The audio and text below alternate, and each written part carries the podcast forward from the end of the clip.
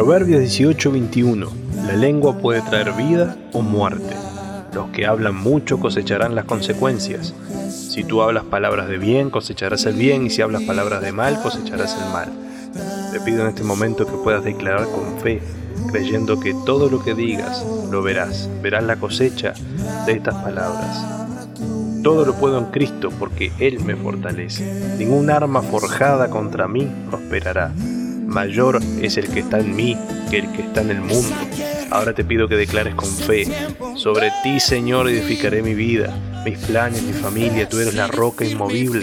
Si estoy en ti, nada me va a mover, nada me hará caer. Ahora te pido que declares, voy a ser salvo, bendecido, voy a estar en victoria, soy sano, soy próspero, ninguno de mi familia se perderá, son propiedad tuya, Señor.